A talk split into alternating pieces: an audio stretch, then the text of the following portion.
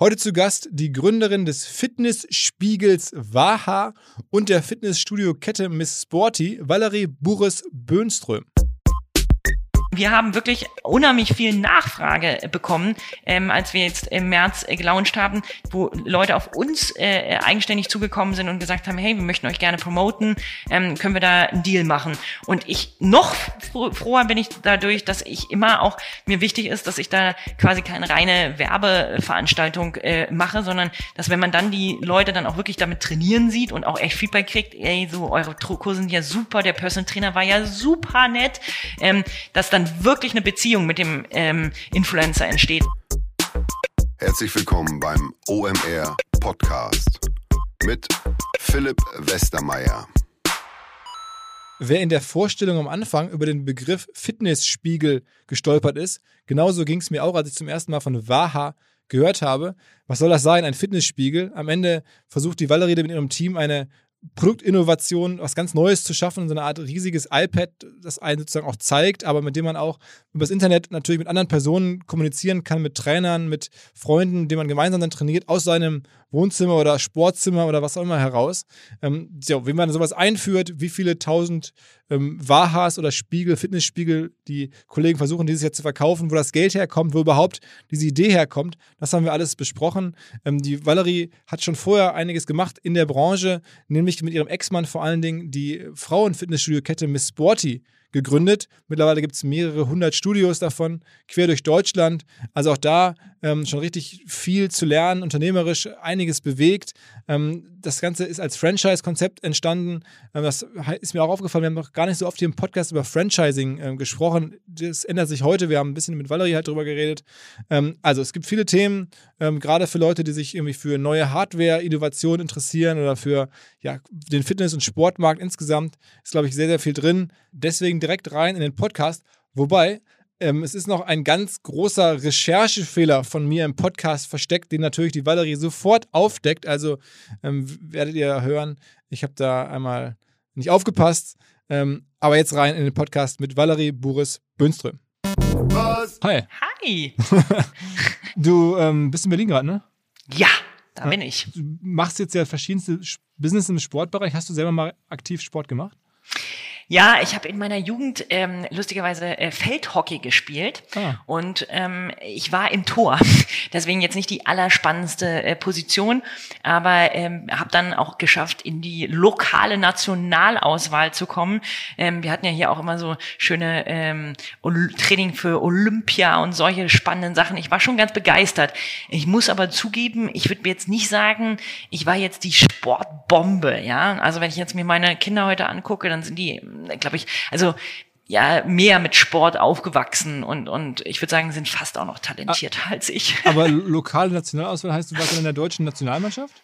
Nee, eben, es gab so lokale Nationalauswahlstrainings, mhm. die dann sozusagen das Sourcing ähm, ah, gemacht okay. haben. Okay. Deswegen, also ich war schon ganz gut unterwegs und ich habe auch jeden Nachmittag, wie gesagt, vier Stunden Hockey gespielt oder Koordinations- oder Krafttraining oder was weiß ich was gemacht. Ähm, ich war schon ganz engagiert, aber wenn ich mir jetzt mal angucke, ähm, da gab es bestimmt talentiertere Spielerinnen als mich. Okay. Und wie ging dann dein Weg weiter? Also ich meine, irgendwann hast du, das werden wir gleich ausführlich besprechen, Miss Sporty gegründet. Heute machst du ein anderes, so eine Mischung aus Hardware und, und Software-Startup Waha. Ähm, aber wie ging dann dein Weg dahin? Also wie alt ja, warst du, als Miss Sporty losging? Was hast du vorher gemacht? Genau, ja, das ist super lustig, weil wie gesagt, ich wollte eigentlich, weil mir Sport schon immer so viel Spaß gemacht hat, gerne Sport studieren. Und meine Mutter meinte damals, ey, das geht gar nicht. Ähm, also auch Sport im Abitur zu machen, ähm, mit Sport kann man kein Geld verdienen. Was sehr witzig ist, auf, äh, auf meine Karriere betrachtet jetzt. Und darum habe ich letztendlich ähm, Informatik studiert und ähm, war auch ganz begeistert, wollte gerne an der Uni bleiben, weil ich mir vorstellte, ach, ich wollte schon immer ganz viel Kinder haben und dann kann man irgendwie als Professor einen intellektuell anspruchsvollen Job machen, ähm, aber zusätzlich irgendwie auch noch so ein bisschen Zeit für sein Pri Privatleben haben. Dieser Plan ist ein bisschen in die Hose gegangen, weil ich dann meinen Ex-Mann kennengelernt habe, der die Idee hatte, Mrs. Sporty zu gründen, eine Kette eben für ähm, Frauen und ich ähm, das die Idee am Anfang total bescheuert fand, ähm, aber ähm, mich dann hab dort doch äh, hinreißen lassen, ihnen in den ersten mit dem ersten Club zu helfen und ähm, ja, dann war ich natürlich nicht nur äh, als Hilfe plötzlich ähm, mit involviert, sondern wurde dann so doll reingezogen, ähm, dass ähm, ja ich dann hinterher auch äh, CEO ähm, von Mrs. Sporty geworden bin. Aber das heißt, euch habt auch das Unternehmen gehört, die und deinem Ex-Mann? Ja, ja, ja, genau. Und waren ja. dann da viele Investoren dabei und so? Ähm, ja, total lustig. Also man glaubt das gar nicht mehr bezogen auf sozusagen, was heutzutage in der Startup-Szene in Berlin passiert. Wir sind wirklich so ganz klassisch angefangen mit ähm, ja äh, einer sechsstelligen Summe, äh, ganz niedrig und haben mal einen Club aufgemacht als Pilotclub. Und als der dann erfolgreich lief, haben wir eine, ein Seed-Funding, wie man das heute so cool nennen würde, äh, bekommen von äh, Privatinvestoren äh, insgesamt von circa einer Million. Und aus diesem, äh, aus diesem, soll man sagen, ganz überschaubaren Invest ist dann eine Kette geworden mit einem Gesamtumsatz von 100 Millionen im Jahr. Also das ist noch ganz klassisch sozusagen gebootstrapped entstanden und ähm, war auch bestimmt ein extrem also es war irgendwie ein ganz besonderes Learning, wo ich denke, es ist schon schön, wenn man das mal einmal gemacht hat. Ähm, heutzutage ist ja vieles darauf optimiert, einfach immer zu raisen, raisen, raisen und bei uns ging es ganz klar äh, immer darum, so viel Geld zu verdienen, ähm, dass wir quasi auch den nächsten Wachstumsschub machen konnten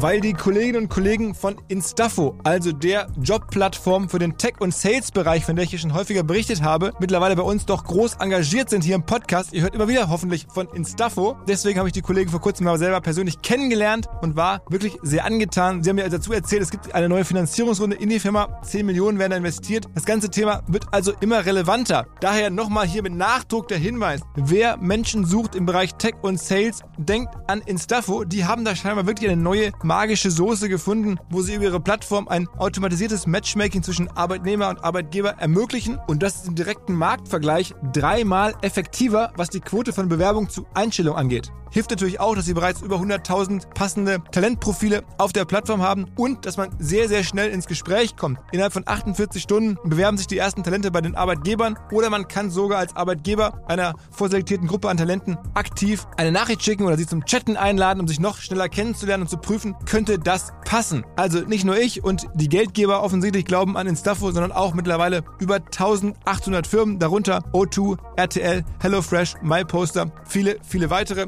Instafo ist auf OMR Reviews bestbewertet 4,8 Sterne in der Kategorie Recruiting Plattform. Firmen, die nun Instafo ausprobieren möchten, sehr gerne. Ihr spart außerdem 500 Euro auf die erste Besetzung, wenn ihr euch anmeldet über Instafo mit Doppel-F instafo.com slash OMR.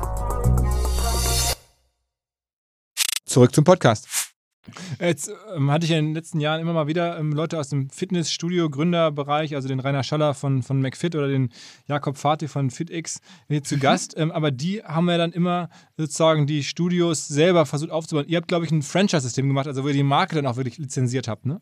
Mhm, genau, weil ja ein Franchise eben auch eine super gute Art und Weise ist, ähm, sozusagen zu skalieren, ähm, ohne dass man das Investment selber machen ähm, muss. Allerdings war das auch vom grundsätzlich im Ansatz so geplant. Also das war jetzt kein kein, wie soll man sagen, kein, kein, äh, kein Mindest, also keine Anforderung äh, ähm, von der Zeit, sondern es war einfach so von vornherein geplant. Und ich war sehr skeptisch, was Franchise angeht, weil man kennt ja irgendwie so diese typischen Franchise-Systeme und denkt so, hm, weiß nicht, was ist das?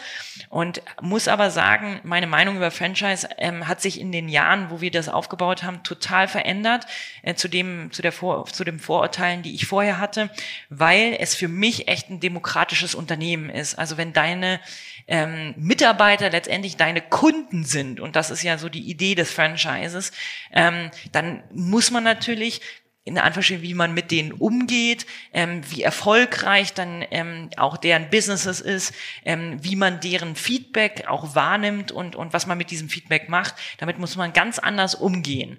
Und wie, deswegen. Wie, wie viele Läden haben euch denn am Ende selber gehört von Miss Sporty und wie viele haben Franchise-Nehmern gehört?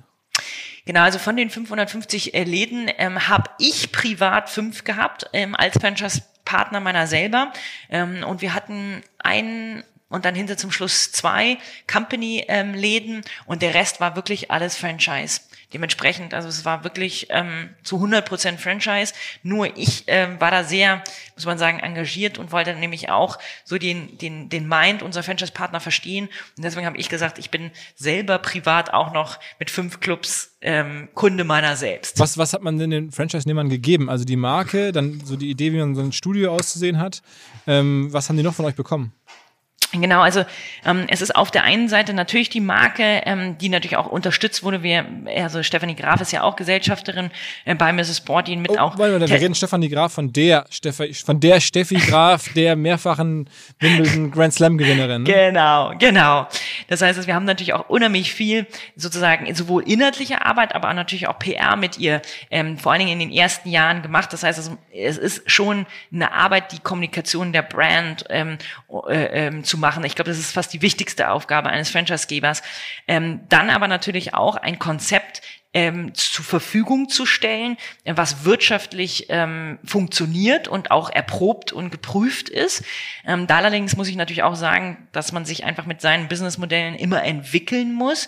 Das heißt, es ist auch, würde ich sagen, eine wichtige Aufgabe eines Franchise-Gebers, eben Businessmodelle weiterzuentwickeln. Ähm, und das Dritte ähm, ist äh, letztendlich aber auch der Dialog und das Netzwerken und diese Arbeit, ähm, diese Partner, die Franchise-Partner eben untereinander zu vernetzen und aus deren Erfahrungen zu lernen. Das würde ich sagen, sind die drei wichtigsten Dinge. Und wenn ich mir jetzt angucke, äh, über die letzten, ja, also Miss Sporty gibt es ja jetzt seit 2004, also ich sag jetzt mal knapp 20 Jahre, ähm, ist es so, dass sich diese diese ähm, die, diese, wie soll man sagen, die Wertschöpfung im Franchise sicherlich auch als Wettbewerbsvorteil dann ähm, entpuppt. War das denn sozusagen deine Gründung dann sozusagen aus dem Informatikstudium heraus? Oder, hast du, also, oder wie kamst du dann auch vor allen Dingen an, an Steffi Graf als Investorin, als, als, als ja, jemand, der für dich PR macht? Das war ja noch, sag mal, pre-Instagram und so. Genau, das stimmt.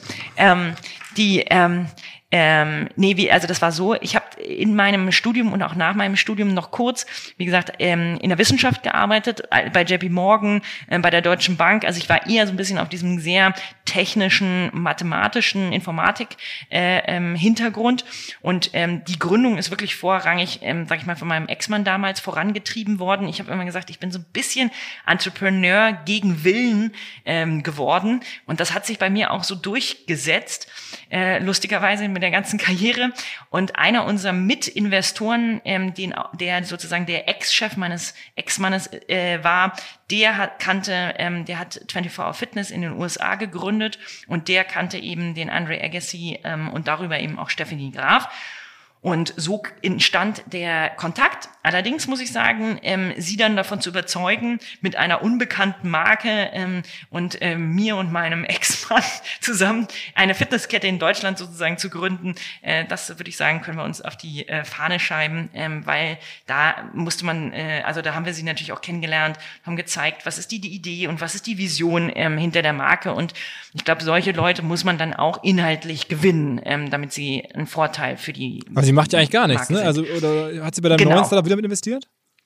Ähm, nein, ähm, allerdings muss ich sagen, ähm, ja, äh, gibt es ja auch viele Menschen, die heutzutage sehr bekannt sind in der Sportszene ähm, und ich glaube, die jetzt einfach ein bisschen stärker ähm, noch im, wie soll man sagen, in der Wahrnehmung, in der öffentlichen Wahrnehmung sind. Und ich glaube, ähm, Steffi Graf hat da die Entscheidung einfach getroffen, ähm, hier mehr Zeit mit ihrer ähm, Familie zu verbringen. Und ähm, das zeichnete sich auch schon in den letzten Jahren in Mrs. Brody ab. Und ich, also das muss man respektieren und das kann ich auch total nachvollziehen, mhm. dass sie da ähm, einfach auch wenig Interesse noch hat. Und was ist Miss Brody geworden? Also wem gehört's heute? Ähm, es gehört weiterhin äh, äh, mir, äh, äh, meinem Ex-Mann und den ursprünglichen Investoren.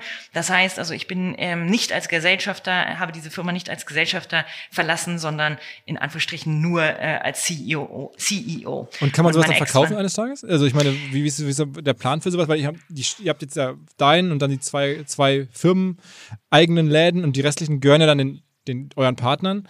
Ähm, wie, wie läuft sowas in so einem Setup? Also ist das dann ähm, ja, transaktionsfähig wahrscheinlich trotzdem, ne? Ja, ähm, allerdings sage ich jetzt mal, gab es da ähm, wenig Interesse. Also wir hatten äh, öfter mal die Chance, ähm, äh, Mrs. Porty zu verkaufen. Ähm, da gab es aber relativ wenig Interesse ähm, von den Mitinvestoren äh, und auch meinem Ex-Mann. Ähm, und das war sozusagen letztendlich eigentlich ja für Mrs. Sporty eher weniger ein Thema, weil wahrscheinlich das Unternehmen auch ähm, immer sehr, wie soll man sagen, ja natürlich gewachsen ist. Das war jetzt kein Unternehmen, was wir darauf gebaut haben, um hinterher den Big Exit zu machen. Mhm. Aber wenn du sagst 100 Millionen Euro Umsatz, wie ist dann so eine, also was bleibt dann bei so einem Laden hängen? Das ist ja total, also ne, was von den 100 Millionen machen ja ganz viele an die Partner, die zahlen dann einen Teil an euch, ihr habt eure mhm. eigenen Läden so, also bleiben dann da irgendwie am Ende 5% hängen oder 10 oder 20 oder wie muss man sich vorstellen? Ähm, das hängt letztendlich natürlich auch davon ab, wie viel in den Jahren immer wieder auch in die Entwicklung des Businessmodells gesteckt wurde. Ähm, aber man kann jetzt, sage ich mal, relativ einfach machen, die Partner zahlen um die zehn Prozent ähm, an äh, Gebühren quasi. Ein Teil davon ist, geht allerdings in einen Marketingfonds. Das heißt, das wird direkt auch wieder ausgegeben, ähm, wenn es äh, äh, wenn es erhalten ist. Und ähm, der restliche Teil sozusagen ist ja dann der Umsatz des Franchisegebers. Und ich sage jetzt mal, ein guter Franchisegeber kann eine EBITDA-Marge so um die 30 Prozent haben, abhängig in welcher Phase er steckt. Das heißt, Deswegen, wenn du jetzt sagst, irgendwie 100 Millionen Umsatz, dann, ah, dann bleiben nach dem Marketingfonds noch 8 Prozent, dann sind dann 8 Millionen, dann davon 30 Prozent ist dann so ungefähr. Genau. Mhm. Und deswegen, also es ist kein äh, schlechtes Business, muss man sagen. Mhm. mhm. Ähm, aber letztendlich, um jetzt da, sage ich jetzt mal, groß, ähm, große ähm, Visionen mitzumachen, glaube ich, müsste man auch wahrscheinlich äh, noch weitere Märkte erobern. Ne? Also das letztendlich ist es ein Volumenbusiness. Mhm. Und jetzt habt ihr, wie viele einzelne Filialen hast du gesagt? Aktuell? Im Augenblick, ähm, aktuell, ehrlich gesagt, das weiß ich gar nicht. Ich bin ja seit zweieinhalb Jahren raus. Aber schon so um die 500 oder sowas. Ne? Kann man im Internet liest, liest man, ich weiß nicht ganz genau. sicher, aber so um die 500. Also ich bin, ich, ich weiß ehrlich gesagt wirklich nicht äh, ganz exakt. Ähm, wie gesagt, ich bin da seit zweieinhalb Jahren raus und ähm, ich denke, das ist auch so Familie so, dass es gut ist, dass es mein Mann, äh, mein Ex-Mann jetzt macht. Ähm, und ich beschäftige mich jetzt hauptsächlich, wie gesagt, mit den Themen um Pixformance und Waha. Mhm. Okay, ja, da, da kommen wir natürlich ausführlich zu. Ich muss einmal trotzdem mal verstehen, wie man sowas groß kriegt. Ähm, ja. Also als Marke Miss Sporty, klar, die Wahrnehmung, ich habe mich das selber gefragt, es ist ja, richtet sich ja rein an Frauen. Das ist ja ein reines ja. Frauenfitnessstudio, deswegen bin ich jetzt auch nicht Zielgruppe, aber ich kenne es natürlich vom Vorbeifahren. Sozusagen so. Ähm, wo, wo, wie kriegt man es denn noch groß? Also, was war denn noch so der, der, der Hebel, mit dem ihr es angefangen hat, damals hinzubekommen? Also ich muss sagen, ich ähm, bin jetzt dann auch sehr wehmütig, wenn ich an diese Zeit insofern zurückdenke, als dass die Größe von Mrs. Borty haben letztendlich wir natürlich indirekt gemacht, weil wir einfach hier eine Plattform geschaffen haben, wo ähm, andere Frauen, nämlich unsere Franchise-Partner, ähm, wie soll man sagen, die, die Chance bekommen haben, äh, gutes Geld zu verdienen mit einem Businessmodell, was wir ihnen sozusagen beigebracht haben. Aber wie, warum so eine Marke dann wirklich wirklich richtig groß wird, so wie wir es geschafft haben, das liegt meiner Meinung nach zu 100 Prozent, zumindest in dem Fall Mrs. Sporty, ähm, nur daran, dass eben so viele Menschen hier die Marke tagtäglich leben und auch mit einer echt tiefen Liebe ähm, das tagtäglich irgendwie immer wieder in, in, ins Leben, in, in die Wirklichkeit bringen. Ähm, und wir haben, also manchmal wurden wir so ein bisschen geschimpft, so dass wir bei Miss Sporty wie so eine Sekte waren. Ähm, und mir kam das, ich, ich habe gar nicht verstanden, was damit eigentlich man von außen sagen wollte. Und ich glaube, ich kann es heute sogar fast besser verstehen, wo ich quasi draußen bin, ähm, dass da so ein gewisser Spirit drin ähm, ist, ähm, wo, wo Menschen einfach ja tagtäglich immer wieder so ein Gefühl entstehen lassen. Und ich glaube, das brauchen große Marken, ähm, um richtig, richtig groß zu werden und, und letztendlich auch groß zu bleiben, ähm, dass da so ein gewisses Gefühl und eine gewisse Emotion damit verbunden ist und so viele Menschen auch so eine Marke mit einem gewissen Stolz äh, äh, tragen und das mit Leben füllen. Also ich würde sagen, ganz plumpe Antwort ist, die Menschen machen das. Ja, mhm. je mehr Menschen du von deiner Marke begeistern kannst ähm, und diese Marke dann ins Leben bringen, desto größer ist die Marke. Okay, okay. Wobei es, also es ist am Ende jetzt irgendwie das mal so ein bisschen technischer zu fassen, dann Word of Mouth und Empfehlungen und so. Ähm, wie viele, weißt du denn Größenordnung, wenn jetzt irgendwie, sagen wir, wir sagen jetzt irgendwie 400, 500 Studien, dann sind da jeweils so 2.000, 3.000 Mitglieder pro Studio? Ähm, nee, die Studios sind ja relativ klein. Also das sind so, ähm, ich sage mal, wir haben im Schnitt so 350 Mitglieder pro Studio und da sind eben so vier Mitarbeiter und diese vier Mitarbeiter, die machen letztendlich, geben den Spirit, ja, von, von Mrs. Borty. Und Mrs. Borty ist letztendlich eben kein Studio aus dem herkömmlichen Sinne, so wie du das vorstellst. Du gehst da einfach quasi in einen Raum und ähm, wir versuchen als Ziel, äh, äh, als, als Marke diesen Raum halt oder als Brand diesen Raum möglichst cool zu gestalten ähm, und, und ähm, das zu einem bestmöglichen Preis zu verkaufen. Nee, sondern ich sag jetzt mal, bei Mrs. Body war wirklich dieses, du kommst hier rein, deine Ziele werden ähm, wahrgenommen, äh, deine Bedürfnisse erkannt, dann erhältst du ein Training, was auf diese Ziele zugeschnitten ist.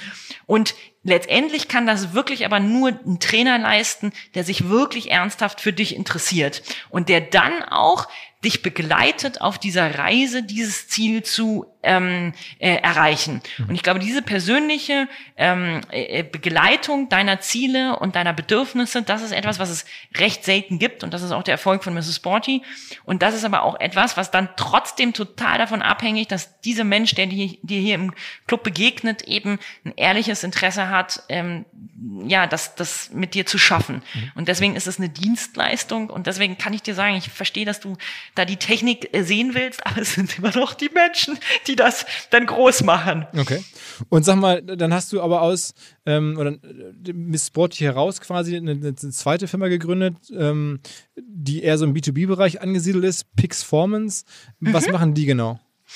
Genau, ja, also das war ganz lustig. Und zwar, als ich ähm, den äh, Job äh, des CEOs angetragen bekommen habe, ähm, also das war auch eine Idee äh, meiner Mitgründer, ähm, dass ich diesen Job jetzt übernehmen sollte. Ähm, da war ich am Anfang gar noch nicht so ähm, überzeugt, weil ich ihm festgestellt habe, dass wir, als wir gegründet haben, haben wir, ähm, also das ist ja jetzt eben knapp 17 Jahre ähm, vorher, haben wir halt Frauen in unseren Studios gehabt, die ganz andere Bedürfnisse hatten als zehn Jahre später.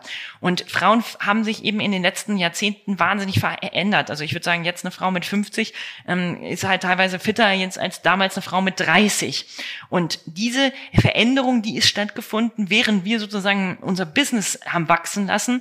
Und ich habe dann irgendwann festgestellt, hey, wir brauchen ein Trainingsprodukt, wo wir jede Frau individuell abholen können und aber weiterhin so qualitativ hoch äh, äh, coachen, wie wir es bisher gemacht haben.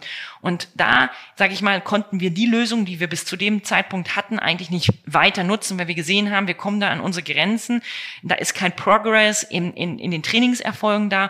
Und da bin ich eben in die USA zu einem unserer Mitgründer und habe gesagt, was wäre denn das beste Training, was wir anbieten könnten? Und das ähm, war dann eben funktionelles Training, weil man da eben Leute letztendlich mit einem physiotherapeutischen, ähm, ich sage jetzt mal, äh, Korrigierungstraining äh, äh, genauso abholen kann wie den Athleten äh, mit einem Hit-Training. Und diese funktionellen Übungen eben anzubieten, funktioniert und dann individuell für dich zugeschnitten, funktioniert aber natürlich nur, wenn auch jemand hast, der dir sagen kann, A, das sind die Übungen, die du machen sollst und B, wie du, wie du diese auch durchführst und die auch zeigen kann, wie du dich dann individuell weiterentwickelst. Und da habe ich dann festgestellt, für diesen Mitgliedsbeitrag, den wir damals genommen haben, können wir nicht einen Personal Trainer neben jede Frau stellen. Und ähm, bin dann wirklich eins, zwei Jahre rumgelaufen mit diesem Gedanken, so shit, wie mache ich denn das? Wir müssen es aber trotzdem anbieten. Und da kann ich dann wirklich nur der FIBO denken, weil die haben mich auf der FIBO eingeladen, dort einen Vortrag über Innovationen in der Fitnessbranche zu halten. Und ich stand da auf der Bühne und dachte, hm, der Einzige, der hier Innovation macht, ist vielleicht äh, äh Technogym. Und das ist für mich aber keine Innovation, weil es keine Revolution ist, sondern nur eine Evolution. Weil, okay, das Technogym Laufband, ja, da kann ich jetzt mein Handy anschließen oder kann ich noch irgendwie drei Knöpfe weiter drehen. Aber das, was Bahnbrechendes passiert im Fitnessmarkt, das habe ich bis dato noch nicht erlebt gehabt. Und ähm, zu diesem, zu dieser Präsentation lud Microsoft ein. Und ähm, als ich dann von Microsoft äh, auch noch weiterhin dazu befragt wurde, ähm, wie sich das eben mit Innovationen im Fitnessmarkt verhält, ähm, habe ich dann die Idee geboren, warum ich denn nicht meinen Kumpel, mit dem ich meinen Doktor in der Informatik angefangen hatte, ähm, frage. Und ähm, der arbeitete jetzt bei Microsoft Research Center, ähm, ob wir nicht mit der Microsoft Kinect ich weiß nicht, kennst du bestimmt äh, äh, von diversen Spiele, mhm. ähm, ob wir nicht mit der Microsoft Kinect einen digitalen Personal Trainer bauen. Und das war dann gesagt, getan. Und dann habe ich ähm, diese Idee ähm, sozusagen unserem Investor beigetragen und der sagte, legt los und baut einen Prototypen. Und dann haben wir echt mit Computer und Screen und Microsoft Kinect ähm, mit sehr, sehr lustigen Mitteln ähm, hier äh, angefangen, einen Prototypen zu entwickeln, der eben diesen digitalen Personal Trainer ähm, also darstellen sollte. Und nach zwei Jahren waren wir dann so weit, dass wir das auch gelauncht haben und das war ein mega Erfolg bei Mrs. Sporty. Und so ist sozusagen eigentlich aus einer Not eine ganz neue, eine ganz neue ähm, ja, äh, Idee von Fitnessgeräten entstanden. Und das war 2011. Das war also lange vor dem, ähm, was jetzt in den USA passiert. Und ähm, wir haben sogar ein US-Patent dafür. Also das ist eine ganz spannende Entwicklung. Wie groß ist die, ist die Firma jetzt? Ähm, also wir haben mehrere tausend äh, von diesen digitalen Smart-Trainern im Feld und ich habe mich dann lange beschäftigt, als ich Mrs. Sporty verlassen habe, was man aus dieser Firma machen kann, weil zuerst war es nur ein Stiefkind von Mrs. Sporty und wir haben dann festgestellt, dass wir zwar sehr gerne dem Rest der Fitnessbranche auch diese tollen Fitnessgeräte zur Verfügung stellen wollen würden, aber ich glaube, der Gros der Fitnessbranche noch nicht wirklich daran, darüber nachdenkt, wie das Training von ihren Kunden in den Fitnessstudios ist, sondern die denken darüber nach, wie sie möglichst billige Preise äh, zur Verfügung stellen oder wie sie die Location schön machen können, aber eigentlich nicht über das Training selbst. Und ähm, das haben wir dann, äh, auch wenn wir es versucht haben zu erklären, sind wir eigentlich an diesem Mindset so ein bisschen gescheitert.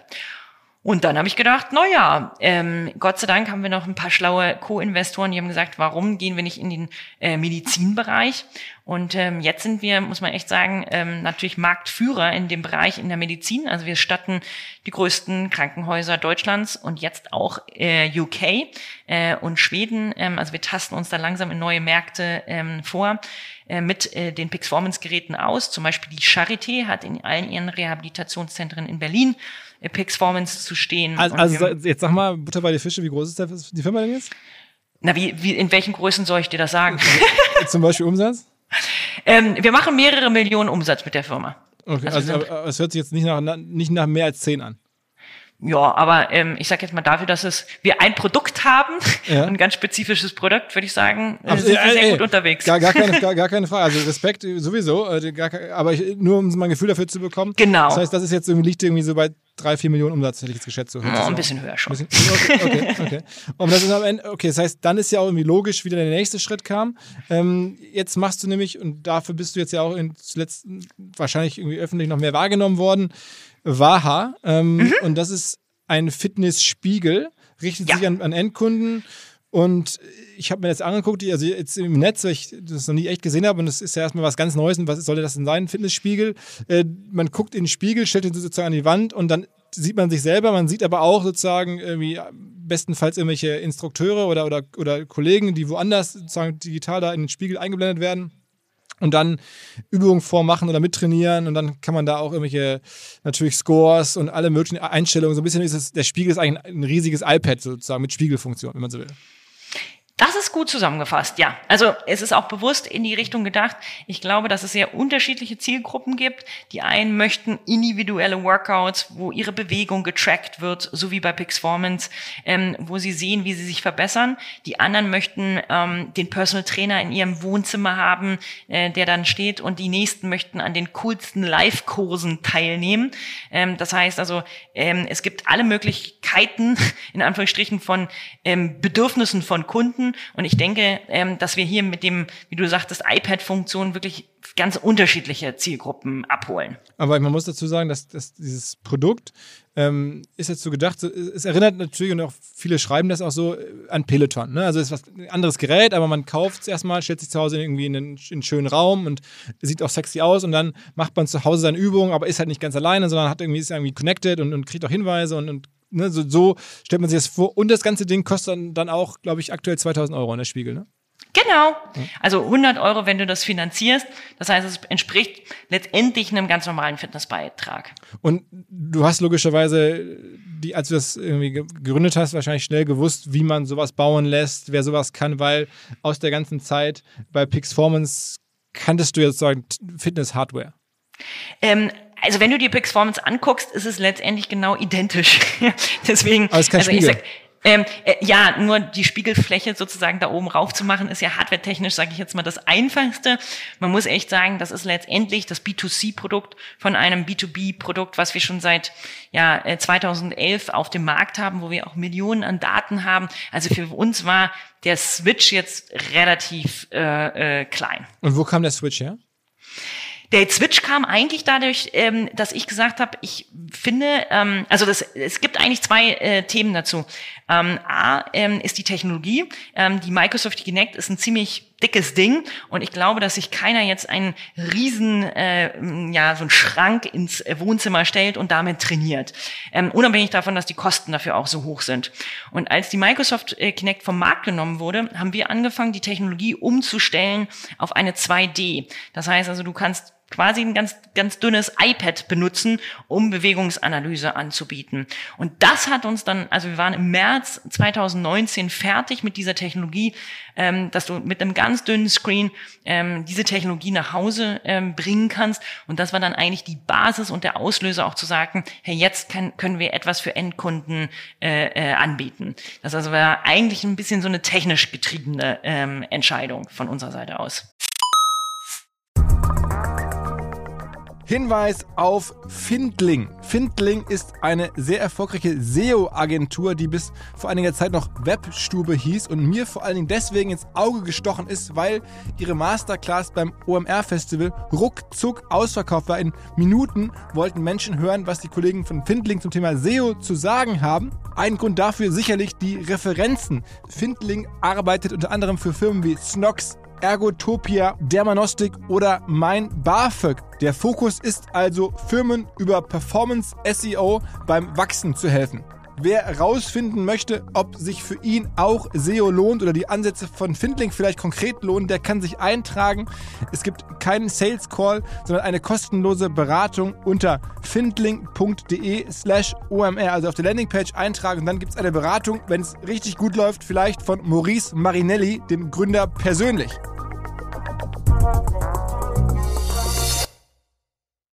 Zurück zum Podcast.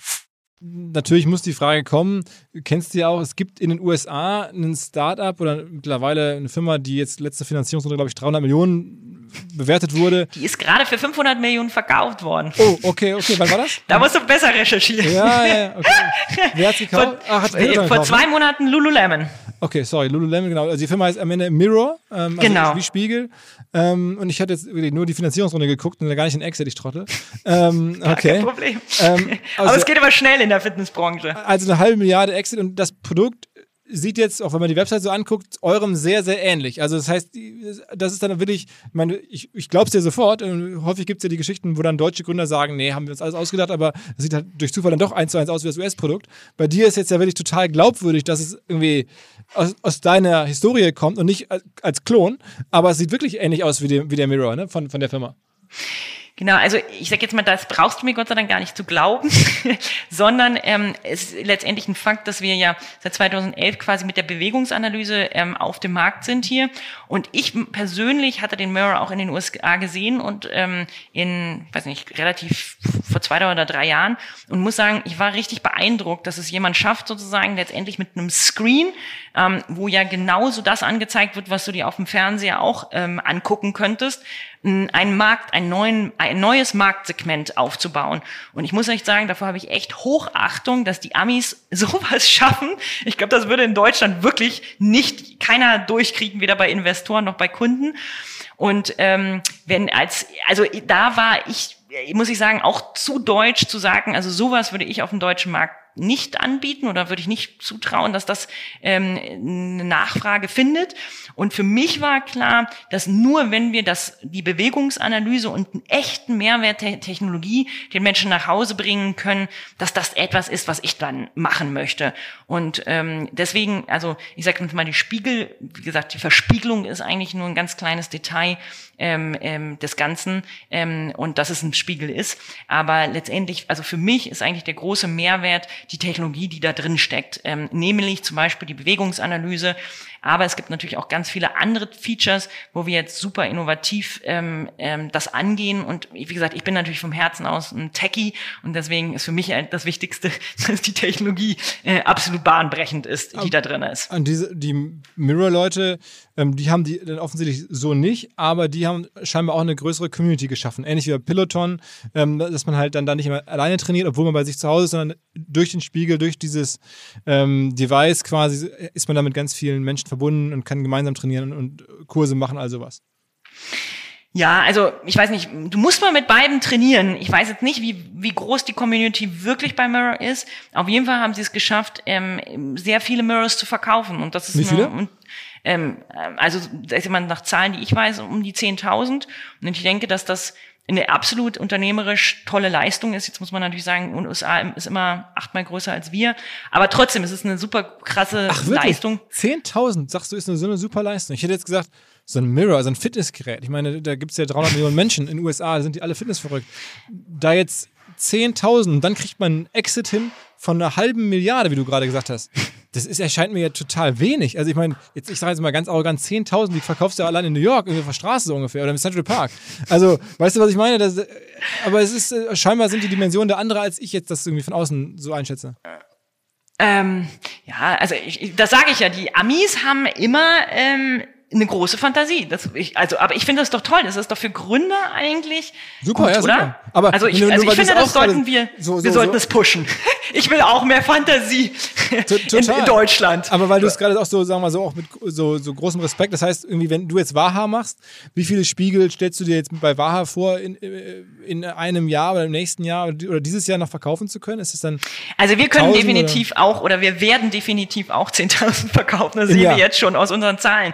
Deswegen ich ähm, ich sag jetzt mal, ich spreche deswegen in Respekt, weil ich würde sagen, wenn du, also wie gesagt, wenn du dir die Hardware und die Produkte mal anschaust, wenn du ein Produkt auf den Markt bringst, was ich sagen würde, das ist ein anders designter Fernseher mit Kursen drauf, dann brauchst schon sehr viel Branding-Arbeit, sehr viel Content-Arbeit, ähm, um dann trotzdem eben so ein Exit hinzukriegen. Also ich bin, äh, ich, ich habe da meinen Respekt vor der Company insgesamt oder vor dem Werdegang mit Aber- diesem Produkt. ich meine, der, die ist auch ein bisschen die nächste Frage, wenn man jetzt überlegt, okay, die haben irgendwie 10.000 verkauft, das Ding kostet 2.000 Euro, dann machen die 20 Millionen Euro Umsatz. So, jetzt sind die für eine halbe Milliarde verkauft worden. Das heißt, da ist wahnsinnig viel ähm, Fantasie dahinter, ähm, dass der Hardware-Umsatz steigt oder ist es äh, nicht vielleicht so, oder wie ist es bei euch, dass man sich noch mehr von dem digitalen Umsatz erhofft? Also äh, das ist ja dann auch so ein Abo-Modell, ne, wo man dann, ähnlich wie bei Peloton, dann irgendwie ähm, jeden Monat auch weiter dafür zahlt, dass man Teil der Community ist. Was, was kostet das dann bei Mirror bei euch? Was kostet das im Monat? Ja, also alle die Modelle, sowohl Peloton, Mirror und auch unser Konzept ist immer so aufgebaut, dass letztendlich die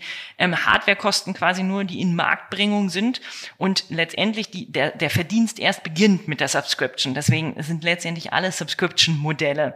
Ähm, da unterscheiden die sich ähm, nicht.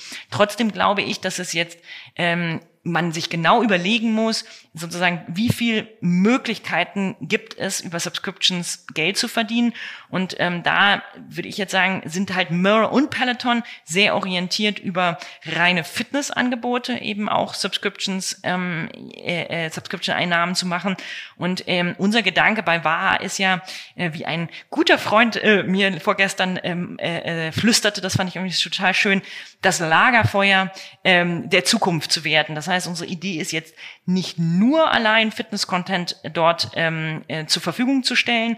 Das heißt also, ich, klar, es ist das Wichtigste, das ist auch für mich das Wichtigste in meinem Leben, aber ich finde es durchaus sehr charmant, dass meine Tochter zum Beispiel über das Zoom hier in Großform ähm, ihren Gitarrenunterricht konsumiert. ähm, und ich denke, dass es noch sehr viel andere ähm, Anwendungsmöglichkeiten geben wird in Zukunft, die über das Fitness hinausgehen. Wie, wie macht man denn sowas? Also ich meine, du hast es ja gerade jetzt durchaus auch meine, äh, ja, meine Über, weiß ich nicht, Überschätzung ganz charmant relativiert, indem du sagst, okay, man muss erstmal schaffen, für einen etwas überdimensionierten Fernseher ähm, 2000 Euro zu bekommen und das dann 10.000 Mal. Ähm, Genau. Das, so, das ist ja ne, die andere Art darauf zu gucken. Ähm, äh, wie macht man es denn? Also ich meine, das ist ja am Ende auch so Direct-to-Consumer-Marketing. Äh, wie macht ihr das? Wie machen die das? Wie geht man da vor? Also Fernsehwerbung ist es wahrscheinlich nicht. Nee, genau. Also ich glaube, das ist Marketing ist ja heute echt sehr ähm, anspruchsvoll geworden. Das heißt, es gibt nicht mehr nur diese fünf Kanäle und dann sagt man, ähm, je mehr Geld man da rein investiert, desto besser läuft es. Also ich meine, selbst Facebook hat ja ist ja heute irgendwie nicht mehr äh, so effektiv, wie es auch noch vor ein paar Jahren noch war. Das heißt also, ich glaube, man muss immer mit einer Kombination gehen, verschiedene Kanäle zu bespielen. Also das ist jetzt keine Neuigkeit, die ich dir erzähle.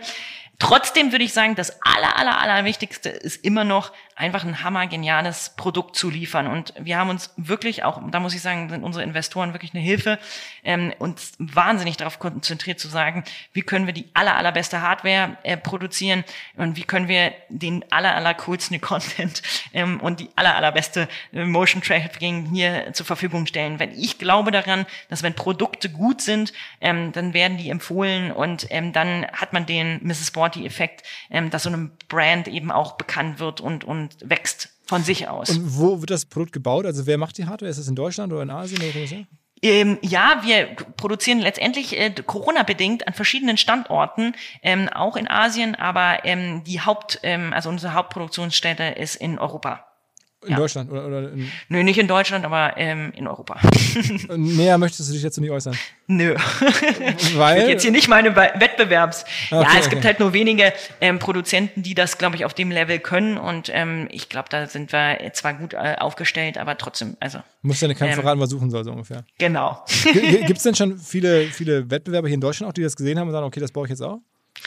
Ähm, also ich sage mal, ich, ähm, ich könnte verstehen, ähm, wenn die kommen, weil das ist natürlich ein wahnsinnig interessanter Markt jetzt mit Corona ähm, und auch ein spannendes Produkt. Allerdings muss ich sagen, kann ich nur aus meiner Perspektive sagen, es hat mich ja mehrere Jahre gekostet, bevor wir den Schritt von Pixformance eben zu Waha gegangen sind, weil Endkonsumerprodukte eben wahnsinnig viel Geld kosten, nicht nur in der Entwicklung und der Vermarktung, ähm, sondern letztendlich auch ähm, im, im Support und, und der Weiterentwicklung. Deswegen würde ich sagen, das ist schon, ähm, also wir als wir gegründet haben, wusste ich, dass zwei, drei andere äh, Startups gerade eben auch ähm, für ein ähnliches Projekt Geld suchten. Ähm, aber jetzt im Augenblick ähm, würde ich sagen, es ist schon, also da traut man sich schon ordentlich was zu. Wie groß ist denn Wahrheit? Wie, viele, Leute arbeiten für Wahrheit gerade? Äh, 50 Leute. 50 circa. Leute? Und okay, mhm. also war für alle nochmal geschrieben V-A-H-A. ähm, und, und wie viel, wie viel ähm, Spiegel verkauft ihr jetzt planmäßig dieses Jahr? Was, was würdest du schätzen?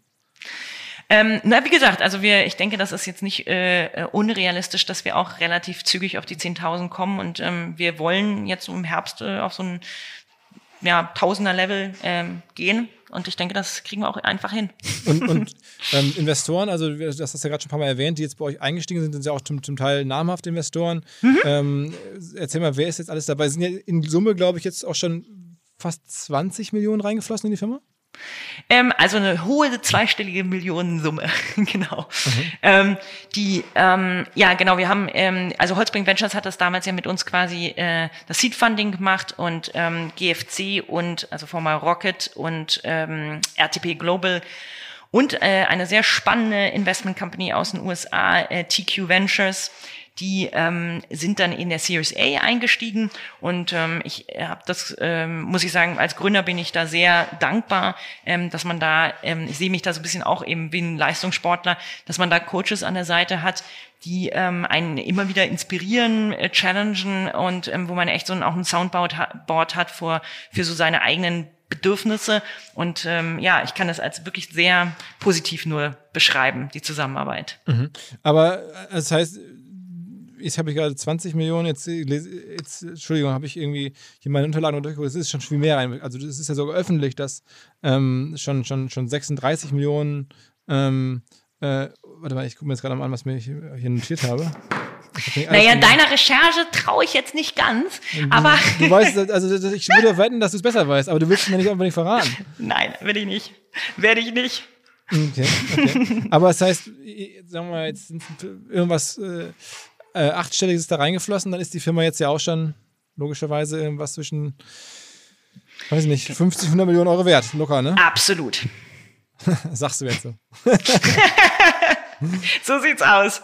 Nein, ich, ähm, ich, ich finde, ich, ich muss sagen, das ist so ein typischer, äh, äh sag ich mal, Wirtschaftstalk, ja. Okay, wie viel ist da reingeflossen, wie viel ist das wert? Zum Schluss muss ich sagen, ähm, äh, bin ich da wahrscheinlich Frau, ja, und sag, ähm, es interessiert mich nicht, es interessiert mich, wie viele Leute wir jetzt hier quasi glücklich machen mit unserem Produkt in den nächsten Monaten. Und ähm, da ist für mich echt entscheidend, ähm, dass wir ganz, ganz viele ähm, begeisterte Menschen erreichen in Deutschland und ähm, dann auch nächstes Jahr zügig ähm, Europa erobern. Und ähm, das ist für mich, also ich bin da total der äh, äh, sozusagen das Rennpferd. Ich mich interessiert jetzt nicht, was jetzt äh, hier wie ähm, bewertet oder reingeflossen wird. Mich interessiert jetzt nur nach vorne, ähm, wie viele Leute wir damit erreichen. Mhm. Aber wenn man es dann monatlich machen möchte, kostet es 40 Euro. Also schon so viel wie auch ein äh, Fitnessstudio eigentlich selber auch kostet. Die Mitgliedschaft, genau. Und wenn du das, den, sozusagen das Wahrhaft finanzierst, dann bist du sozusagen insgesamt bei dem Mitglieds, also mit dem Einsatz von 100 Euro dabei. Und ähm, aus meiner Sicht heraus, sage ich mal, wenn man sich auch mal anguckt, wie viel die Deutschen so in ihre Inhouse-Equipment ähm, investieren, ähm, ist das ein Betrag, wo ich sagen würde, ja, leider ist der nicht geschenkt, so dass wir, ich sage jetzt mal, nicht alle erreichen können. Das hatte ich bei Mrs. Brody auch immer schon das Problem. Ähm, aber ich glaube, es kann relativ viele erreichen. Und wenn wir davon ausgehen, dass wir alle irgendwie so ein iPhone für 1300 Euro liegen haben, dann würde ich sagen, es können sich, glaube ich, wahrscheinlich dann immer mehr Leute leisten, als man ursprünglich denkt. Mhm. Mhm. Aber eine Frage, die, die, ich mir auch mal, sag mal mit Peloton mhm. stelle, jetzt verkauft man sehr viel Hardware, aber der Umsatz bricht dann ja trotzdem brutal ein. Also ich meine, wenn du jetzt äh, aus einem Kunden einmalig irgendwie 2000 Euro äh, oder so, oder wie viele finanzieren das denn versus Sofortzahler? Also ist der ganz große Teil Finanzierer? Ähm, Im Augenblick hält sich das bei uns noch so die Waage, aber das liegt sicherlich auch daran, dass ähm, ich glaube, der, die sozusagen Bereitschaft von jemandem, der natürlich mehr Geld hat und das dann auch einem ja nicht bezahlen kann, Dinge auszuprobieren, ähm, die sozusagen also der First Mover Anteil ist bei uns natürlich noch relativ hoch. Ähm, wenn ich jetzt mal Peloton und Miro sehe, dann haben die einen hohen Anteil von Leuten, die das eben auch finanzieren, also der liegt so um die 70 Prozent. Ähm, und in diesem Sinne denke ich, dass der Anteil bei uns auch steigen wird. Und das würde mich natürlich auch freuen, weil wir es natürlich auch möglichst vielen Menschen zur Verfügung stellen wollen. Mhm. Okay, das heißt, diese, diese Logik, die ich immer so dachte, man, man bekommt einmal sehr viel von dem Kunden und dann entsprechend hat man schnell auch in einer jungen Firma hohe Umsätze, aber danach zahlt der Kunde halt ja logischerweise nur noch sehr viel weniger ähm, und der Umsatz der Firma bricht dann im Zweifel auch ein, weil man dann einfach irgendwie, wenn man die erste Welle der Leute erreicht hat, äh, dann, dann, dann, dann werden die ja, sind die nicht mehr so zahlungskräftig oder nicht mm, Ja, das Businessmodell läuft ja ein bisschen anders und zwar in der Form, dass letztendlich mit dem ähm, mit der mit dem Revenue, die man durch die Einmalzahlung hat, ja eigentlich quasi eher die Customer Acquisition Costs covered sozusagen. Das heißt, letztendlich ist dieser hohe Umsatz, der am Anfang ist, eigentlich hinter, sag ich mal, vom vom Gewinn plus minus null. Die Company beginnt dann meist erst ähm, zu verdienen, eben wenn die Mitgliedschaft äh, gezahlt wird oder wenn die Mitgliedschaften fließen und in diesem Sinne muss man eigentlich sagen, ähm, ist der Effekt eigentlich mit jeder Mitgliedschaft, die möglichst lange besteht. Und das ist ja auch das Schöne für den Kunden. Das heißt, die Company muss sich langfristig ähm, um den Kunden sozusagen bemühen. Ähm, damit werden, also wird das, der Profit dann der Company gemacht. Ja, also das, das verstehe ich. Ich hätte das nur mit Blick auf den, bei Peloton war ja auch vor kurzem Börsengang. Und ähm, der, der, der, der Peloton-Gründer wäre jetzt bei OMR gewesen, da hatte ich mir schon so ein bisschen zurechtgelegt, dass ich dachte, krass, irgendwie, der hat beim Börsengang so viel Umsatz, weil er so viele von den Fahrrädern verkauft hat, aber die Umsätze, es sei denn, der verkauft jetzt weiter Fahrräder, brechen dann trotzdem irgendwie ein, weil irgendwann hat jeder so ein Fahrrad und dann brauchst du nur noch das Abo. So könnte man zumindest denken, aber wahrscheinlich ist es eh das falsch, weil der Markt immer weiter wächst und immer mehr Leute diese Fahrräder kaufen wollen, dann schiebst du diese Welle halt ewig lange vor dir her und brichst halt nie weg. Also ja, tendenziell hast du natürlich damit recht, ähm, weil ähm, das sieht man ja auch in der Entwicklung von Peloton dadurch, dass sie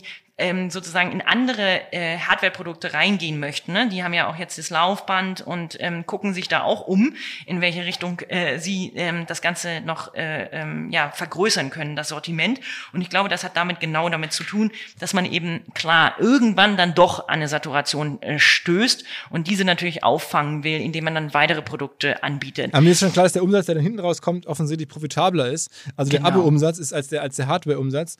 Wobei du hast gerade gesagt, dass die Customer Acquisition Acquisition Cost. Die Customer Acquisition Cost für jetzt einen neuen Käufer von, von Waha sind ja nicht 2000 Euro. Das ist ja inklusive der Hardware dann, ne? Also das genau, nein, nein, nein. Ich meine, aber das ist trotzdem kein, auf dieser, also ich sage jetzt mal, die, der Umsatz deckt dann meistens die Kosten, die in Hardware, Support und so weiter, Service ähm, und in der Customer Acquisition Cost entstehen. Das ist meistens so, dass diese Modelle so aufgebaut sind, dass halt die, eben die Company erst beginnt mit, dem, mit der Mitgliedschaft. Aber eigentlich ist es jetzt ja logischerweise klar ein Produkt, da hast du jetzt auch natürlich Glück gehabt, wahrscheinlich, das für Corona gemacht ist, aber es ist ja auch irgendwie für Instagram gemacht. Also ich stelle mir vor, diese ganzen Fitness-Influencer, schickst du denen das jetzt zu oder, oder macht ihr da viel? Also mein Verdacht wäre jetzt, äh, bei Google, da kann man jetzt nicht so viel Neukunden gewinnen, weil das Keyword irgendwie, weiß nicht, Fitnessspiegel wird nicht so viel Suchvolumen haben und, und dann mhm. musst du mhm. nur den logischen, weiß ich nicht, den Suchtraffic quasi abfangen, den, der jetzt woanders entsteht, aber ähm, es gibt ja keine, kein, kein natürliches Suchvolumen nach, eigentlich, weil das Produkt ist ja neu. Also, mhm. so, dann, du musst dieses Produkt neu einführen. Das ist doch eigentlich am Ende ein reines Instagram-Spiel, oder nicht? Und PR. Ähm, also PR ist auf jeden Fall super, super wichtig, aber das würde ich sagen, das gilt für jede Marke, die ähm, neu sich positionieren will und dann auch noch ein neues Segment aufmacht, was der Deutsche noch nicht kennt.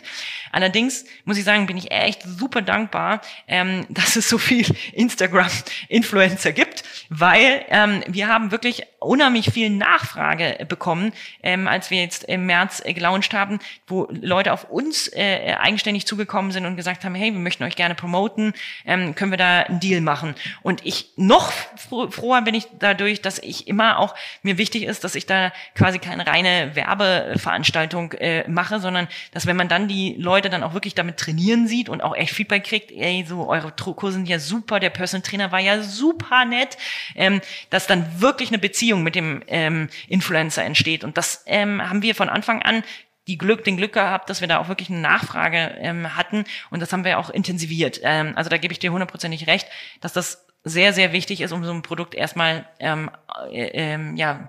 Also ein Deal heißt aber, jemand schreibt euch, weil er das cool findet und weiß aber genau, er hat große Reichweite irgendwie. Klar. Ähm, das heißt, der bekommt das dann für, für, weiß ich nicht, irgendwie Versandkosten, keine Ahnung, da darf sich einen abholen und muss aber dann irgendwie, oder ihr hofft, dass er dann ein paar Mal postet, so ungefähr.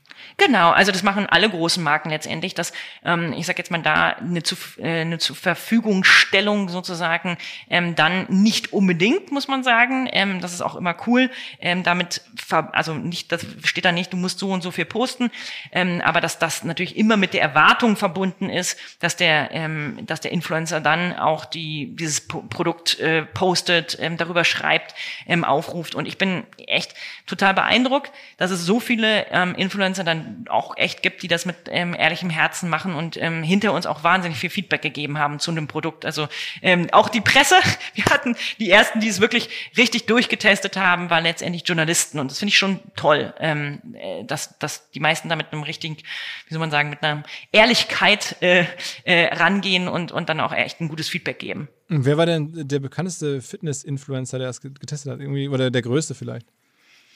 Oh, das ist eine gute Frage. Also ich, ich sag jetzt mal so, ich bin jetzt mal voll Frau, was ich sonst nicht so bin, aber die sympathischste, die ich doch kennengelernt habe, äh, groß war Sylvie Mais.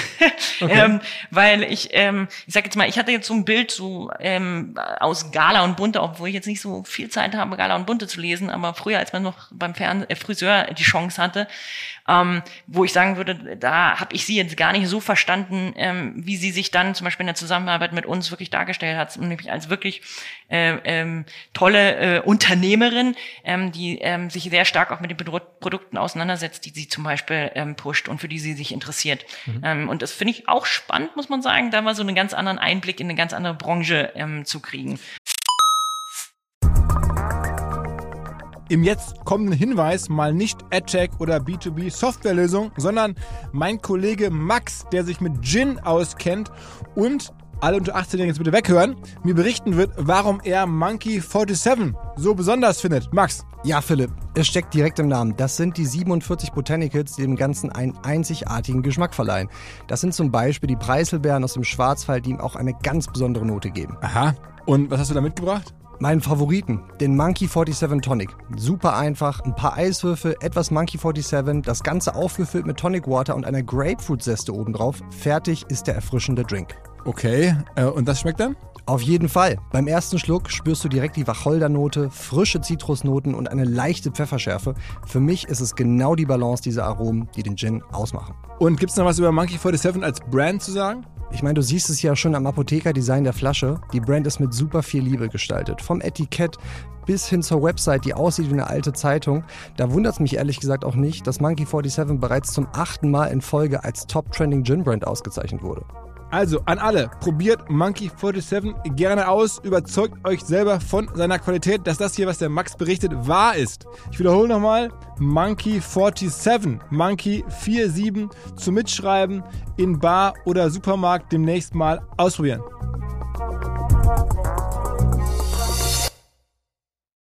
Zurück zum Podcast. Aber so mit generischen Posts macht ihr jetzt bei Instagram nicht so viel. Also wenn man sich euer Profil anschaut, das sind jetzt sozusagen nur, nur 5000 Abonnenten, auch nur 300 Beiträge.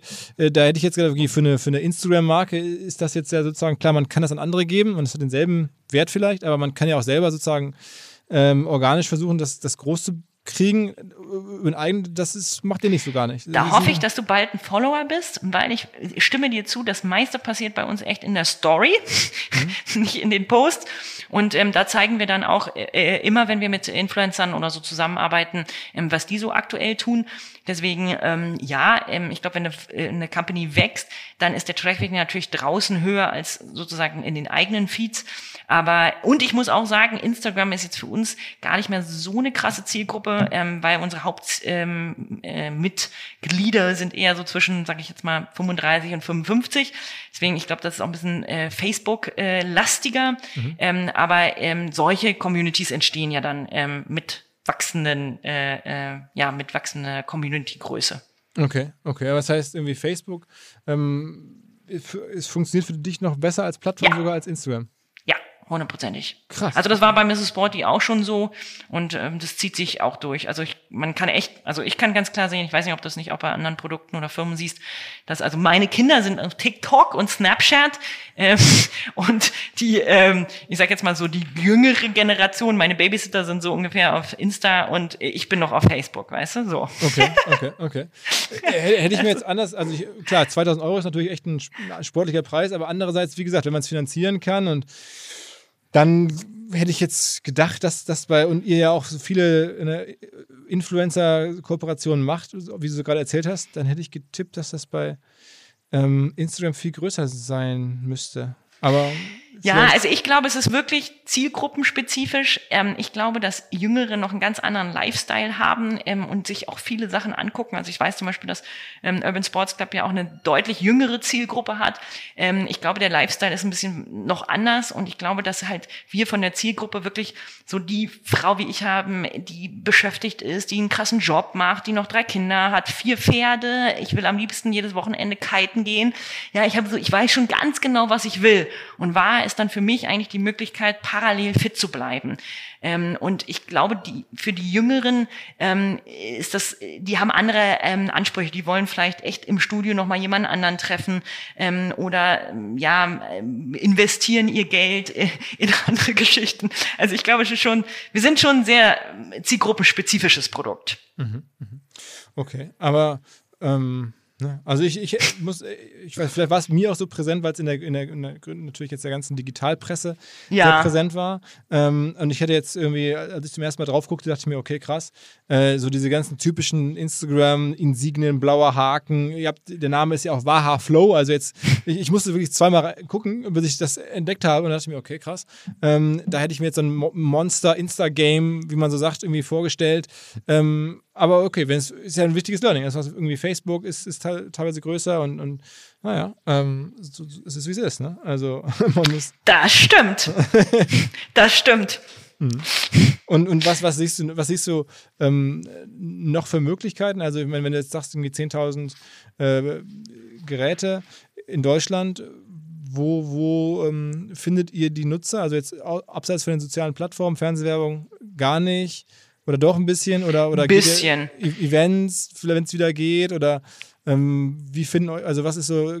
Genau, also wir machen relativ viele Kooperationen ja, ähm, sowohl ähm, mit auch mit lokalen ähm, Anbietern. Also wir sind zum Beispiel im November und Dezember äh, im KDW und anderen ähm, mhm. äh, Kaufhäusern sozusagen von diesem Format. Ähm, also wir machen schon relativ viel so ganz auf der Bandbreite ähm, und ähm, werden auch noch, ähm, sag ich mal, weitere sehr große Influencer-Kooperationen launchen jetzt gegen den Herbst. Und der Herbst ist natürlich an sich ähm, immer ähm, eine gute Zeit für die ähm, für Fitnessprodukte. Dementsprechend ähm, kann kann ich nur sagen, ich also ich finde es ganz wichtig, ähm, wirklich die große Bandbreite zu spielen. Und das haben wir bei Mrs. Sporty auch immer erfolgreich gemacht, ähm, weil man sieht ja auch in den Nutzungszahlen ähm, eben von unserer Zielgruppe, dass sie eben auch immer noch die ganze Bandbreite ähm, konsumieren. Und ähm, ich glaube, da ist es wichtig, ähm, jetzt unsere Inhalte gut kon zu kommunizieren und darauf werden wir uns auch ab Oktober ähm, stark fokussieren. Ähm, wir haben ja das ganze Thema zum Beispiel Bewegungsanalyse ähm, und auch die tolle Möglichkeit eben an Live-Kursen teilzunehmen und sich gegenseitig zu sehen, wie bei, wie bei Instagram. Das haben wir auf unserer Website noch gar nicht so deutlich dargestellt, weil es eben jetzt erst äh, am 15. Oktober gelauncht wird. Ähm, also weiter Produktinnovationen und ähm, die, ähm, das Produkt zu kommunizieren und das auf einer Band, großen Bandbreite mit sehr einflussreichen Influencern. Das ist, würde ich sagen, so das heißt, in drei Punkten zusammengefasst. Demnächst hat irgendwie Pamela Reif auch Waha. Könnte man sich vorstellen. Aber okay. es gibt auch noch größere. okay. Oh, in Deutschland? genau. Deswegen, es Mesut, bleibt spannend. Mesut Özil macht Waha. Vielleicht. Auf jeden Fall sage ich jetzt mal, das ist natürlich für, wir haben echt auch viele Anfragen von ähm, äh, Athleten und das finde ich schon ähm, toll zu sehen, ähm, dass wir da auch dadurch, dass wir mit Pixformance ähm, qualitativ hochwertig eben wissen, wie man Leistungssport und auch Medizin äh, macht, ähm, dass wir da eben äh, alle bedienen können, äh, vom Endkunden bis zum Athleten ist mit unserem denn, Training. Ist denn der, der Spiegel eher männlich oder eher weiblich von der Käuferschaft her? Auf jeden Fall immer weiblich. Aber ich muss echt da sagen, leider, Fitness ist weiblich. Auch wenn die Männer, die Fitten äh, denken, dass sie sind und auch mehr Muskelmasse haben, ja, sind wir Frauen doch in der Gesamtfitnessbranche ähm, aktiver. Ne? Also das ist der ganze, der ganze Gesundheitssektor und Fitnesssektor wird immer von Frauen dominiert. Also die meisten, ich glaube, wir haben overall ähm, an, an Fitnessgängern auch irgendwie 60 zu 40. Ah, okay, okay. Das war mir gar nicht mhm. so klar. Ja, wir Frauen, ähm, die Frauen entscheiden ja auch, was zu Hause gekauft wird. Also deswegen, ich glaube, in dem Bereich, sage ich jetzt mal, Investitionsentscheidung und ähm, äh, überhaupt auch, ähm, wie, wie, wie krass, sage ich mal, man dann doch äh, äh, Fitness durchzieht äh, im Alltag, ähm, da sind wir Frauen zehn Prozent statistisch vor den Männern. Das heißt nicht, dass die nicht, die Männer nicht genauso fit wären oder so genauso viel machen würden, aber was die Branche anbetrifft, kann man das deutlich in den Zahlen lesen. Würdest denn du sagen, oder würdest du dich trauen zu sagen, vielleicht, dass es ein Luxusprodukt ist oder wollt ihr es auch so positionieren als Luxusprodukt? Gerade bei, bei Peloton habe ich jetzt diese Anzeigen im Kopf, wo da irgendwelche monströsen Penthouse-Wohnungen mit Blick über, weiß ich nicht, eine ganze Stadt und dann steht da irgendwie am Fenster, am Panoramafenster so, so ein Fahrrad. Das ist schon, wo der normale Mensch denkt, okay, wer hat denn so eine Wohnung? Ähm, und und äh, so, ne, das kommt ja so häufiger, dass dann da irgendwie immer so dann, weil nicht, liegen da im Hintergrund irgendwie stehen teure Kunstwerke in dem Wohnzimmer, wo dann das Peloton auch steht. Also sehr so als Luxus-Item positioniert. Würdet ihr das genauso machen oder macht ihr das genauso? Ja, das ist eine voll coole Frage, weil ich glaube, wenn wir uns jetzt mal angucken, wie sich das ganze ähm, Thema Luxusgüter entwickelt hat in den letzten Jahrzehnt, sieht man doch da eine super spannende Entwicklung, dass ich sagen würde, ja, es gibt ähm, Produkte, die wir als Luxusgut wahrnehmen. Ähm, weiß nicht, wie zum Beispiel ein Tesla. Für mich eigentlich gehört das iPhone auch noch zum Luxusgut dazu. ähm, oder weiß nicht, irgendwelche Marken, wenn man sich dann aber anguckt, wer konsumiert die Marken, also ich weiß nicht, ob du mal Weihnachten in so einen Louis Vuitton Shop gegangen bist, ich falle ich um, wie viele Jugendliche in so einem Shop abhängen, ja, mhm. ähm, frage ich mich, wo haben die das Geld? Gibt so viele Jugendliche, die sich Louis Vuitton leisten können? Oder ich sehe erstaunlich viele, ich sage jetzt mal Teslas, wo ich sagen würde, das wäre für mich auch eher ein Luxusgut. Also ich glaube persönlich, dass sich die Gesellschaft eher dahin entwickelt, ähm, dass die die Menschen immer differenzierter werden, für was sie Geld ausgeben. Also dem einen ist dann eben der Tesla oder das Waha oder das Apple Phone wichtig und dann sozusagen investiert er dort seine Ein Ausgaben. Ähm, und deswegen könnte man schon sagen, ja, das sind Luxusbrands und das sind Luxusgüter, aber ich würde nicht mehr sagen, dass das sich dann auf nur eine bestimmte Käuferschicht äh, äh, fokussiert, sondern ich würde sagen, es mischt sich inzwischen viel krasser, ähm, dadurch, dass ähm, Menschen halt sagen, das ist für mich wichtig, da investiere ich gerne rein und dann bei anderen Themen sagen, ja, ich weiß nicht, wenn ich dann einkaufen gehe, dann kann ich auch zu Aldi gehen oder oder der hybride nicht, Konsument heißt es, glaube ich, im Marketingdeutsch. Hm? Ist auch Marketingdeutsch der, der hybride ja, Konsument. Ja. Der hybride Konsument, das ist doch ein echt faszinierender, äh, faszinierender Trend, den wir in den letzten Jahren haben. Das heißt, oder? du würdest aber schon Luxus dann machen, in der Hoffnung, dass es dann aber trotzdem funktioniert wie ein iPhone, ne? wo man sagt, das ist genau auch Luxus, aber trotzdem Massenmarkt. Ne? Ähm, also Luxus für den Massenmarkt, der, dem das wichtig ist. Ja. So würde ich es definieren. Aber ja. so, okay, so würdest du euch auch positionieren, okay. Ja, also was wir unter Luxus verstehen oder was ich unter Luxus verstehe, ist hoffentlich ein gewisses Qualitätsversprechen. Und dieses Qualitätsversprechen hat eben auch seinen Preis. Ähm, das erwarten, also zum Beispiel, ich muss sagen, ich bin un, un, zugebens unglücklicher mit meinem Apple äh, äh, teilen, weil die nicht mehr Luxus sind. Die haben gar keine Qualität, Qualität mehr für den Preis. Und ich würde jetzt Luxus nicht sehen als etwas, weiß nicht, was man, was überflüssig ist, könnte man ja auch so definieren, sondern ich würde Luxus sehen als, da ist ein, da steht ein bestimmtes Qualitätsversprechen hinter. Weiß nicht, bei Hermes weiß ich, dass das hoffentlich richtig echtes Leder ist mit einer tollen Qualität. Und das möchte ich auch gerne unseren Kunden ähm, rübergeben, dass wir hier echte Qualität produzieren. Okay. Die hat dann auch seinen Preis. Und wenn, wenn man dann so ein, äh, du hast übrigens gerade das Waha gesagt, also ist das schon so die Idee, wirklich das Waha als iPad als komplett neue Produktkategorie einzuführen? Du würdest jetzt nicht vom Waha-Spiegel sprechen, sondern das ist das Waha. Das ist das Waha, absolut. Das ist mein Wahr immer zu Hause. Wir sagen immer so, läuft Waha schon? Oder machst du gerade wahr? Das ist, also das hat sich bei uns schon so ein bisschen eingebürgert. Oder zu meiner Tochter frage ich, Gitarre fängt gleich an, bist du schon am Wahr? okay, okay, okay. Ähm, also das heißt, wirklich eine Kategorie zu erschaffen ist die Aufgabe. Ja, eine Plattform würde ich sagen für zu Hause, ja. Muss man da was bedenken, wenn man das, also wenn man sowas, so ein Ziel hat, das ist ja nun schon sehr klar definiert, was versucht man dann noch was anderes zu machen als beim normalen Marketing oder normalen Kommunikation? Also das Wahrheit zu sagen, ist natürlich sofort äh, einprägsam, aber ähm, also ich habe heute eben gerade noch äh, mit einer guten Freundin, die du auch kennst, darüber philosophiert, ähm, wie man sowas macht. Ähm, und hier würde ich wieder zurückgehen auf das Thema ähm, Menschen, dass, indem man ähm, Menschen letztendlich ähm, davon begeistert und, und sie auch zu Botschaftern von Waha macht. Machst du so Referral Codes und sowas alles auch? Auch das ja. Ähm, ja, letztendlich geht es darum, den, den einzelnen Endkunden zu begeistern, ähm, dass er dann auch noch weitere begeistert und die dann alle Waha eben als Waha wahrnehmen. Ist es denn so, dass wenn man das bekommt, dass es total so ein Flash, weil das so mega geil eingepackt ist und weil dann so ein Luxuspaket, so, weiß ich nicht, so richtig so eine Box kommt oder sowas, ist, ist das also sozusagen auch schon jetzt endoptimiert in dieser Hinsicht? Ja, ähm, also ich, ich sag jetzt mal, da ist es wie mit anderen Produkten auch so. Ich kenne also ich kenne äh, gerade viele Influencer, die dann sagen, boah, wie geil ist das denn? Ich mache da jetzt hier erstmal Fotos oder mhm. boah, ich hatte den Personal Trainer hier im, äh, im äh, Fenster stehen oder ich krieg hier von meinen brasilianischen Freunden, hey, meine beste Freundin Pia hat jetzt ein War und ich so, wow, wirklich und sie ist super happy. Also es macht, also das deswegen mache ich das auch, weil mich das so freut, solche Feedbacks zu bekommen. Ich würde sagen, ja, wenn man dafür einen Sense hat, dann ist das ein absolutes Wow-Erlebnis und das versuchen wir natürlich auch ähm, zu ähm, aufzubauen. Allerdings, weißt du ja auch, die größtgeliebtesten äh, Marken sind auch die meistgehassten. Also es gibt bestimmt auch Menschen, die die Erfahrung haben, sagen, ey, das ist ja gar nicht für mich, ja. Und ich glaube, auch damit muss eine Marke leben können, ähm, wenn äh, jemand sagt, ähm, hey, nee, ich, ich habe es aufgemacht, ich find's schrecklich, ja. Es gibt ja, es ähm, gibt ja, muss man ja fairerweise sagen, glaube ich, über Mirror ein Artikel in der New York Times habe ich jetzt bei meiner Recherche gesehen. Mhm. Ähm, da steht irgendwie, dass wie das, das, das egoistischste oder das, ja, narzisstische. das, das narzisstischste ähm, Trainingsgerät aller Zeiten oder irgendwie sowas. Ähm. Genau.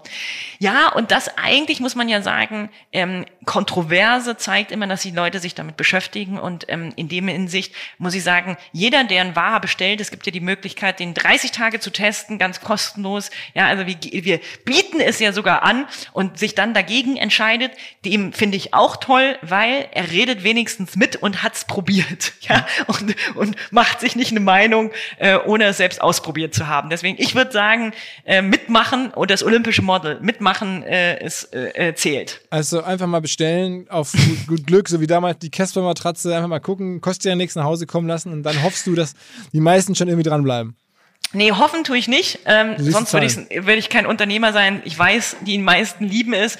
Aber ich sage jetzt mal so, ähm, ich finde es schön, ähm, wenn, wenn man sich eine Meinung bildet, ähm, indem man äh, das einfach mal ausprobiert hat. Wie, wie viel Prozent schicken zurück? Ähm, ich bin total stolz. Fünf Prozent. Okay, also okay, okay. ist echt verschwindend gering. Jedes, jedes 20. Sind wir ganz, äh, nee, nee, nee, jedes 20, ja, ja, ja, ja, ja, doch, hast recht. Jedes 20. Ja, hört sich doch viel an, oder? Aber so fünf Prozent ist nicht viel. Okay. Die Zahl hört sich aber doch viel an. ja, das ist jetzt, äh, ähm, ja, ist immer lustig, ne, wie man die Dinge darstellt, aber Ah, haben, fünf wir, ja- haben wir schon heute rausgearbeitet. Ne? Ja. Äh, Stimmt, absolut. Nee, aber ich sag mal, wenn man jetzt mal vergleicht mit anderen Produkten, ähm, dann ist das echt äh, wahnsinnig gering. Okay, okay. Also, ähm, ja, ich bin total gespannt, ob ihr das hinbekommt. Auch gerade in Deutschland äh, ist schon, äh, ich glaube, ihr habt alles, alle Zeichen stehen in die Richtung. Gerade mit Corona jetzt ähm, habt ihr wahrscheinlich, müssen wir gar nicht drüber reden, ne? auch mehr Wachstum als gedacht. Davon gehe ich einfach mal aus. Es Auf jeden Fall. Ja. Auf jeden Fall. Nee, also es ist zwar, also ich mag das nicht, ähm, da mit anderer Menschen ja auch äh, viel Leid äh, verbunden ist, ähm, aber es ist natürlich, muss man sagen, eine krasse Veränderung unserer Gesellschaft und diese Veränderung geht, zeigt uns allen ähm, den Weg der Digitalisierung, da sind wir natürlich voll drin, ne? Naja, also okay, also spannende Reise ähm, und jetzt schon, wie gesagt, möglicherweise fast 100 Millionen mehr oder irgendwas so wert. Vielleicht wird es noch mehr wert, vielleicht noch mehr Menschen. Jetzt 10.000 äh, Spiegel soll da in, sollen ins Land gebracht Wahas, werden. bitte. Wa Wahas. Ja, ja, vollkommen richtig. Ja, genau. Folge 10.000 Wahas sollen ins Land gebracht werden. Ähm, ja, wir beobachten es weiter. Ich drücke dir die Daumen. Äh, danke, dass du ein bisschen erzählt hast und entschuldige meine hier und da nicht ganz präzise, nicht einem. Luxus-Podcast angemessene Vorbereitung. Ah, nein, überhaupt nicht. Ähm, Nur wenn, wenn du von mir Details willst, dann fordere ich dich natürlich Äh, auch absolut ne? richtig. Also das, das muss That's ich the vertragen. game. Da, absolut, that's the game. Ja.